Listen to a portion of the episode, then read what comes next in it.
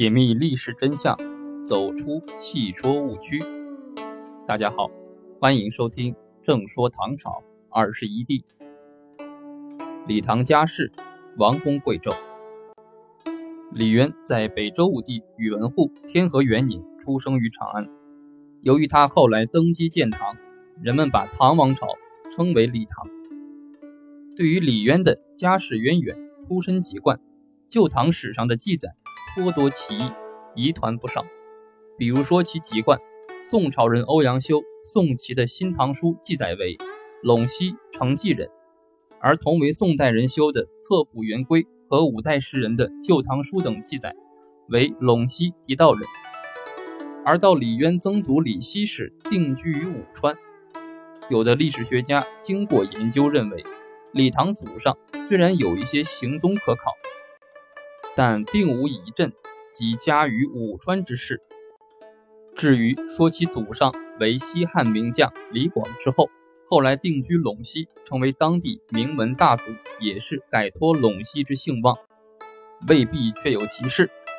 唐朝人李延寿传北史一百卷，其在全书之后作续传，更是盛称其李氏之先，出自地颛顼高阳氏，在唐尧之时。高阳氏有个儿子叫庭坚，官居大理，因自称为李氏，在商纣之时，其先人以直道得罪陶尹，因为是木子而得活命，遂改李为李氏。周朝时的柱下史李耳是其祖上。这么说，李唐家世有很多粉饰成分，关键是加上了一些耀眼的光环。按照著名史家陈寅恪的说法。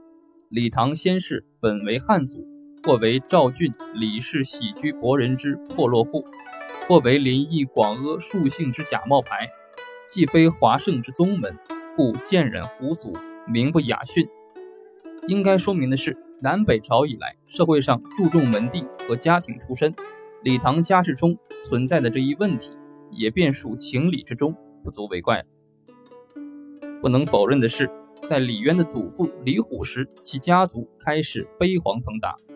李虎因为积极参与后魏权臣宇文泰的政变，并获得成功，与宇文泰、太保李泌、大司马独孤信等八人一起被称为八柱国家。因为公参左命，成为西魏的开国功臣，官至太尉，还被赐予鲜卑姓大野氏。李唐的祖上显然是依靠军功发迹的。后来又依赖婚姻巩固了这样的家世门风。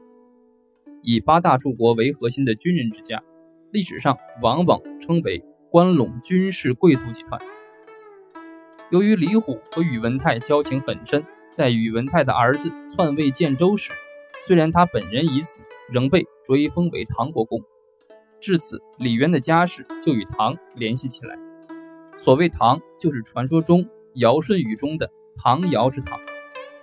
李渊的父亲李炳在北周时官居安州总管、柱国大将军，袭爵唐国公。李渊建国之后，追尊祖父李虎为太祖景皇帝，追尊父亲为世祖元皇帝。在北周时期，李渊的父亲就迁居到长安。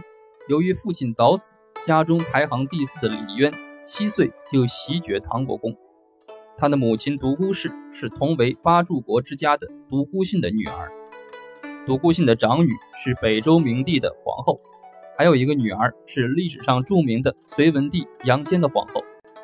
这么说来，李渊自从祖父以来家世贵显，不仅是北周皇室宇文氏的姻亲，也是隋朝杨家的贵戚。细论起来，李渊乃是隋文帝的内甥，隋炀帝杨广的姨表兄弟。李渊的妻子窦氏也是鲜卑军事贵族，其父窦乂在北周时为上柱国，母亲是北周武帝的姐姐襄阳长公主。窦氏自幼聪明，读书能够过目不忘，武帝大加喜爱，将其养于宫中。窦乂见女儿才貌如此，认为不能随便嫁人，要为她善择贤夫，遂在门屏上画了两只孔雀，约定。凡求婚者，发给两支箭，能用箭射中孔雀眼睛者才有资格。结果前后有求婚者数十人，均未能如愿，只有李渊连发两箭，各中孔雀于目，窦毅大喜，终将女儿许配给他。这一故事说明，在他们生活的北朝时代，武学才艺仍然是贵族子弟的立身之本。李渊能够脱颖而出，反映出他此时的卓尔不群。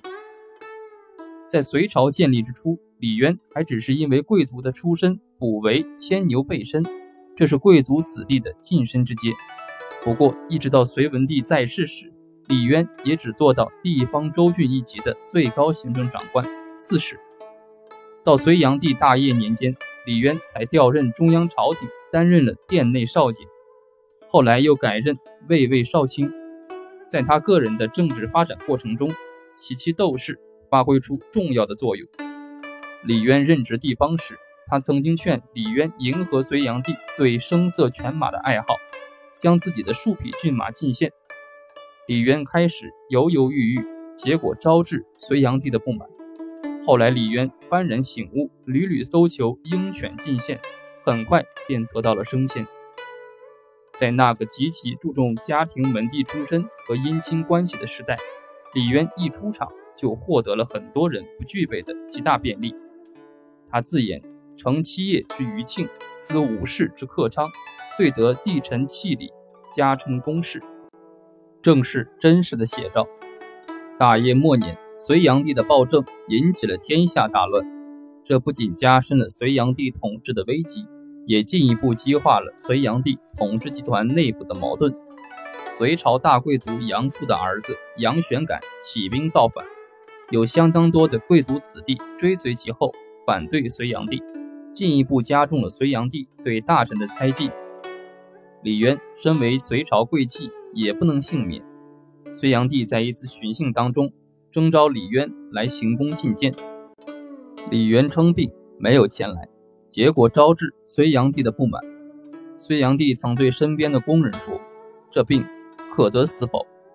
在这样的形势下，李渊除了更加被小心谨慎以外，必然也要设法自保，寻求出路。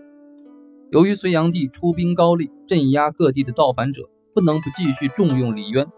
在大业十三年以前，李渊政治上仍然忠于隋炀帝，尽心尽职。到了大业十三年，他被任命为太原留守，情况发生了逆转。因为就在这一年，他在太原开始谋划起兵，从此。李渊走上了一条新的发展道路。